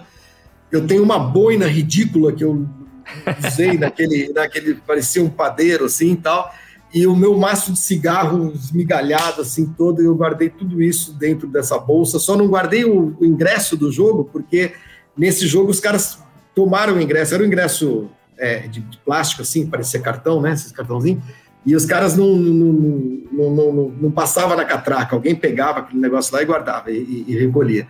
É, então eu tenho esse meu, meu kit final de 1996, que eu acho que eu nunca mais me eu acho que a portuguesa hoje ela deixou de fazer parte desse, desse mainstream do, do, do futebol brasileiro, o que, sinceramente, é, é, claro que eu gostaria, né? Eu gostaria de. Estou falando muito, hein, gente? Daqui a pouco eu vou embora. É, mas é da portuguesa eu falo eu, eu gostaria muito que, que, a portuguesa tivesse na Série A. Eu acho que ela foi sacaneada brutalmente em 2013, quando ela foi rebaixada. Mas é, hoje existe uma geração de, de, de, jovens que acham que um time só existe se ele tiver o cavalinho para conversar com o Tadeu Schmidt de domingo, né? É, e a vida real não é assim. A vida real não é assim. Então, eu eu gostaria de ver a portuguesa jogando contra o Palmeiras de novo, contra o São Paulo, os clássicos. Poxa, eu fui, cresci vendo clássico, cresci apanhando de torcida adversária no estádio e tal. Adoraria, né, voltar a isso. Mas, sinceramente, assim, eu vou para um jogo da portuguesa contra o Atibaia ou contra o a portuguesa Santista, seja lá quem for, uh, com o mesmo espírito que eu ia a qualquer jogo uh, da Série A, sabe? A, a gente que torce para esses times que sai, deixaram o, o, o, o, mainstream, como eu disse, né? deixaram o palco uh, uh, da, do que se chama de elite do futebol, a gente gosta muito de ir aos jogos dos nossos times, a gente gosta muito dos nossos times. Eu acho que é uma coisa que vai acontecer com os torcedores do Botafogo em breve. É, o Botafogo uhum. acho que caminha muito nessa direção, porque não tem, cara, como sair desse buraco, entendeu? em que se meteu. Antigamente, um time saía desses buracos. É, vendia jogador, você tinha o passe, a, o abismo financeiro não era tão grande, né? Hoje, cara, para você sair desse buraco que a portuguesa se enfiou, ou o Botafogo, que o Vasco está caminhando, é, o Cruzeiro, e se reerguer, é muito duro, é muito duro, né? Se você não, não tiver as finanças uh, em dia, se não houver uma verba de televisão muito forte e tal, cara, é muito difícil, é muito difícil mesmo. Então, o que nos resta? Eu vou ficar aqui alimentando a ilusão de que a portuguesa vai disputar um título brasileiro de novo, que nem em 96? Acho que é muito difícil, acho que é muito difícil. Né? Pode acontecer, o Cuiabá subiu para a primeira divisão, não estou zoando o Cuiabá, não estou zoando o Cuiabá, mas o Cuiabá até outro dia estava jogando com a portuguesa, né? Na série Exatamente. C, sei lá onde, né? É, uhum. Então, Existe essa possibilidade de você voltar à Série A? Existe. Voltando à Série A, você tem uma chance em 20 de conseguir alguma coisa, ok. Mas sabendo qual é a realidade financeira desses clubes, eu acho muito difícil e eu não fico alimentando essa ilusão. A única coisa, eu escrevi isso quando a portuguesa caiu em 2013.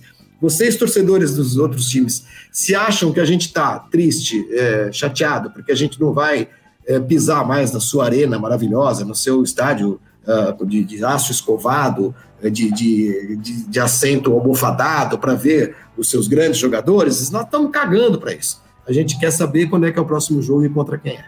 Não importa contra quem se for. Boa. Boa. E só para confirmar, a, a última artilharia foi mesmo em 95, Paulinho McLaren e Bentinho. Foi, né? Bentinho do Outro São da Paulo Lusa, com 20 né? gols. Pelo São Paulo, mas que Bentinho era da Lusa pelo também. São Paulo, mas que foi é, vendido pela... É, a gente ajudou os nossos co-irmãos. É isso aí. Aliás, cara, o Bentinho foi o primeiro jogador que eu tenho na memória a ver tatuagem. É, hum. E era, era chocante, né, cara? Ele tinha uma tatuagem na panturrilha, se eu não me engano, ele, ele jogava de meia baixa e tal, e era um escândalo Sim. a tatuagem dele, que era Como era um escândalo né? quando o, o Maurício, ponta direita, que era do Botafogo, que fez aquele gol que acabou com o jejum do Botafogo em 80, 90 89. e 89, perdão. Ele foi jogar na Portuguesa depois e ele usava rabo de cavalo uh, uh, na portuguesa. E sabe que o ambiente lá na portuguesa é absolutamente conservador, né? Aqueles portugueses, ah, o cara parece de brinco já não. Agora menos, né? Agora acabou, porque a portuguesa tinha umas coisas loucas. Ela tinha essa, essa, esse ranço, né? Uh, Portuga e, e conservadorzaço e tal, católico, mulher de preto, cantor de fado, essas coisas, mas tinha uma torcida organizada que chamava, uh, que era uma torcida de, de, de, de, de metaleiros, lusa metal, entendeu? Os puta louco, os cabelão e tal. Era um, era um negócio, era, a portuguesa era um, ainda é, né? Ela não deixou de ser, ela existe. Existe e está viva e está respirando. Mas a portuguesa nos anos 80, nos anos 90, cara, era um, era um zoológico, entendeu? Era uma coisa maravilhosa, super diversificada. Uh, uh, porra, tinha gay, tinha esses metaleiros, tinha jogador de rabo de cavalo, tinha jogador de, de, de, tatuagem e tinha português xingando todos eles na arquibancada, entendeu? Era a coisa mais doida que existia. E teve, teve uma época aí, né, também, né, Flávio, que teve, teve que você falou do Denner, da relação com o Edinho, era uma galera do rap também, Rock, o Zé Maria, o Zé Roberto, o próprio, próprio Denner, que eles eram parceiros do pessoal do Racionais na época ali, no uhum, começo dos Exatamente. Exatamente, olha o gato passando. Até a Duna apareceu para dar oi aqui, só porque o Flavinho tá aqui, né? Quando tá só a gente, ela não vem, viu, Flavinho? Vai aparecer. Jovens, vamos para salvos finais aí? Bora. Bora. Salve! Salves finais, cara. Eu saborei cada minuto aqui desse papo com, com o Flavinho, cara. Tinha hora que eu olhava e falava, mano, será que eu tô olhando pra televisão? E, mas hum. aí ele falava um César ali, eu falei, caramba, acho que é comigo mesmo que ele tá falando. É, vamos fazer diferente hoje, cara. Vamos, vamos começar, vamos falar vocês aí, Marquinhos e Claudião, salves finais. Depois a gente deixa pro Flavinho encerrar aí, pode ser? Pode, demorou. Bora. Cara, o meu salve final, eu quero mandar um abraço para a galera que nos acompanhou aí. E principalmente pro Luciano. O livro que eu falei, Flavinho, é esse aqui, ó. Mas como eu ia dizendo. Exatamente. Legal. Esse é o Vou livro do Luciano. Procura, procura. O cara é um monstro aqui em Cuiabá. É, diretor de marketing de uma, de uma, de uma, uma construtora, a Plaenge. E Flavinho, obrigado demais pela oportunidade de trocar ideia com a gente aqui, cara. O tempo passou, eu tava do mesmo jeito que o, que o Cezão aqui, meio atônito. Já sou o que falo menos, hoje eu tava mais acanhado ainda de falar. Imagina. Bom, vamos lá. Eu tenho uma sequenciazinha de, de quem indica aí. A primeira, é, embalado aí na, na referência do Enéas, é um livro de um cara que eu conheci quando eu era vendedor de loja, do senhor Luciano Birajara sobre o Enéas. É a biografia do Enéas.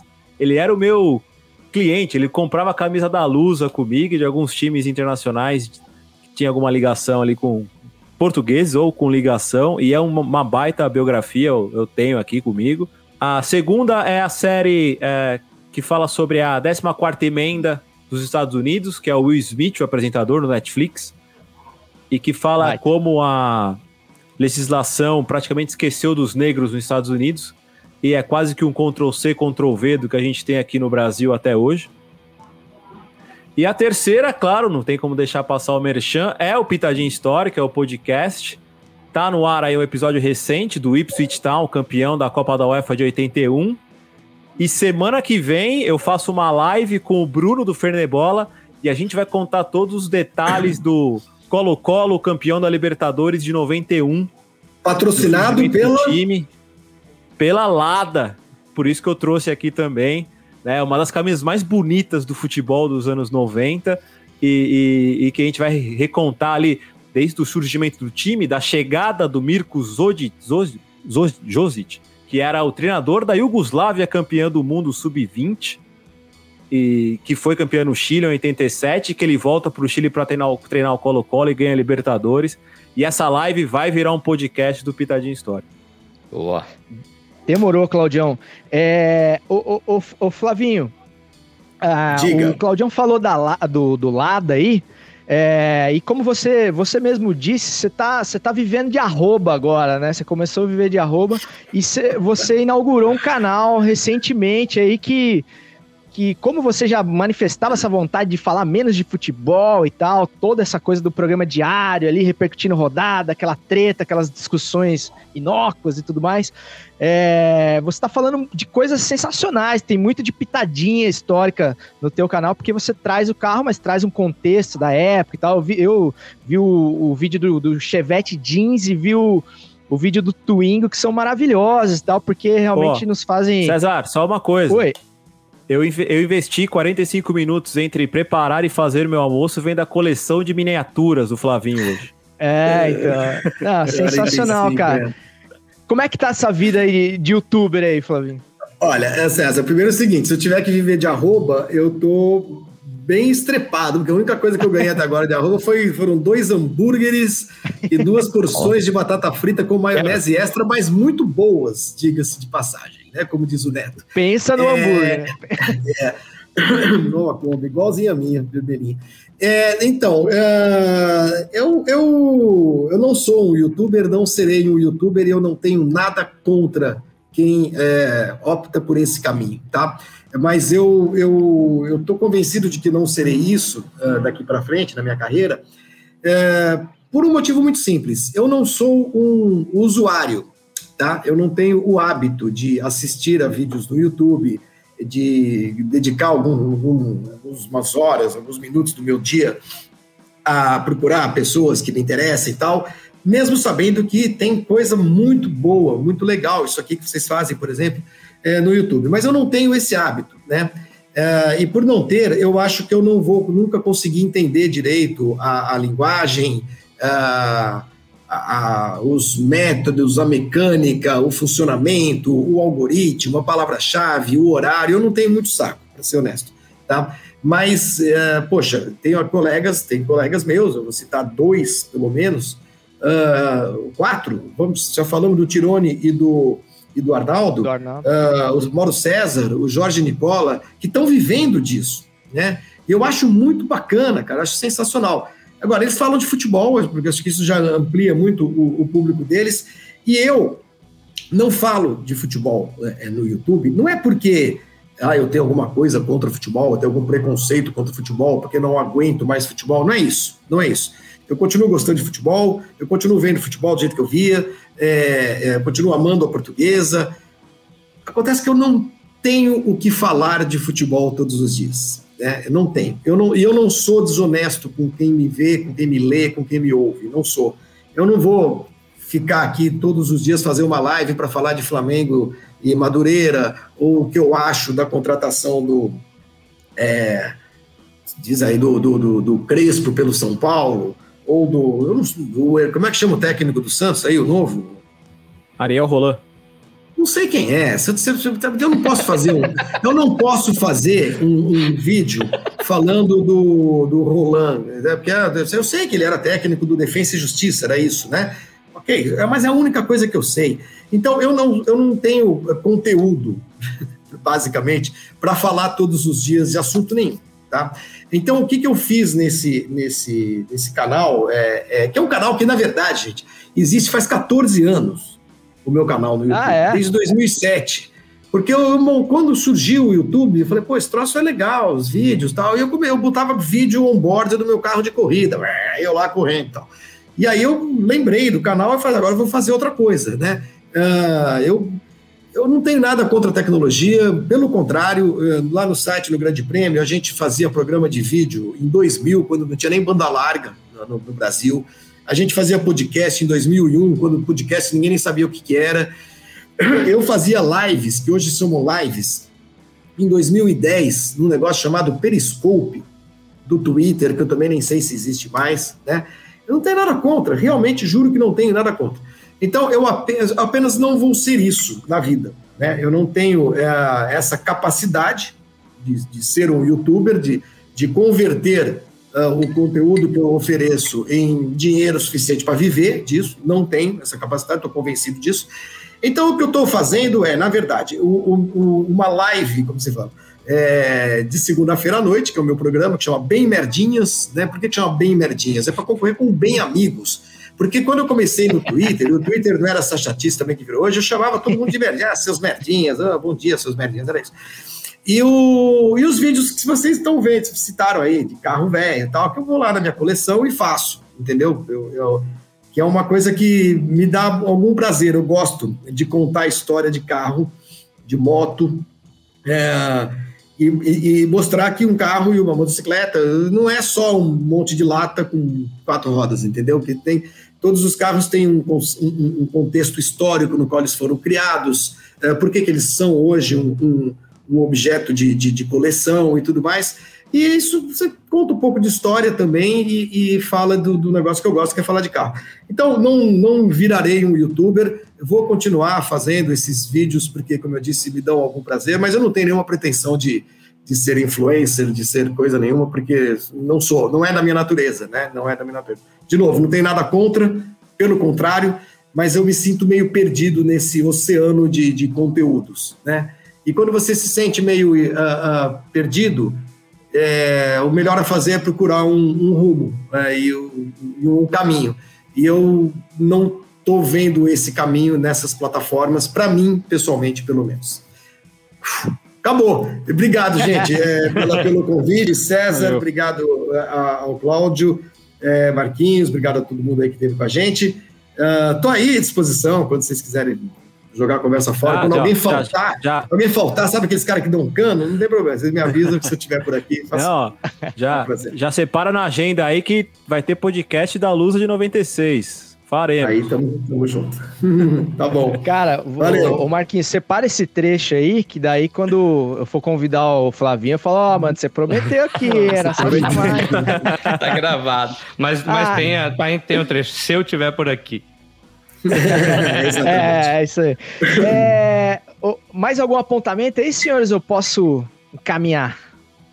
Eu tenho sim, cara. O capacete mais bonito da Fórmula 1 é do Thierry Boutsen, Flávio Gomes, e não há quem me prove o contrário. Só isso. Era um preto com as cores da bandeira da Bélgica entrelaçadas. Assim. Exatamente. Assim. É. É. é. não acho não, mas tudo bem. Discordo, mas tá bom. Marcola? É nóis, cara. Tô, tô, tô pronto para assistir na, de novo na hora que eu sair daqui. De, demorou. Cara, queria agradecer também a todo mundo que passou aí pela live, aí pela Uma transmissão. Galera. A gente ainda não tá acostumado a ficar interagindo com a galera, porque geralmente não tem ninguém assistindo, né? Mas como o Flavinho tá aqui hoje, a galera deu um. Deu, prestigiou aí, que bom. E tomara que isso vire rotina, porque a gente tem recebido convidados aí muito garbosos aí. Diga-se de passagem, como já diria o craque Neto. Então, Flavinho, mais uma vez, cara, faço minhas palavras dos meninos aí. Cara, te agradeço demais. É, o Futiversivo yeah. tem nos também não, não paga nem o nosso hambúrguer por enquanto, mas é, ele tem proporcionado momentos e conversas com pessoas que eu jamais achei que fosse ter. E você é uma delas, seguramente, cara. A gente fica, a gente fica aqui igual o Dió, tipo, ah, mano, será que o cara vai vir mesmo? Acho que, sei lá, nem vai lembrar. Tá? Toda semana é a mesma coisa e, e a gente sempre se surpreende com pessoas incríveis, cara, que a gente sai admirando mais do que a gente admirava quando, quando é a, o, o, o, episódio começou. ia falar do meu quem indica aí do livro que o Carter Batista desse dia foi louco indicou pra gente na semana passada, Negro no Futebol Brasileiro, do Mário Filho, que é sensacional. E eu vi os documentários que tem aí, cara, facinho no YouTube aí, é, documentários da, da HBO, eles dividiram em quatro, cinco episódios, se não me engano. Inclusive o Denner, que foi tão bem citado pelo Claudião aí no Pitadinha, é, é um dos personagens, não poderia deixar de ser. Mas enfim, na semana que vem a gente fala com mais calma sobre isso. Então, meus amigos, só me resta desejar para você um bom resto de semana, esperando que você não tenha o seu jantar interrompido por uma dura do Frota. Até semana que vem. Valeu demais, Flavinho, pelo seu tempo, por essa resenha maravilhosa. Tamo junto, pero sem aglomerar e segue o jogo. Parabéns, coronéis, vocês venceram outra vez. O Congresso continua a serviço vocês. Papai, quando eu crescer, eu quero ser anão. Pra roubar, renunciar, voltar na próxima eleição. Se eu fosse dizer nomes, a canção era pequena. João Alves, Genevaldo, Humberto Lucena. De exemplo em exemplo, aprendemos a lição. Ladrão que ajuda ladrão, ainda recebe concessão. De rádio FM, de televisão. Rádio FM, televisão. Luiz Inácio falou, Luiz Inácio avisou.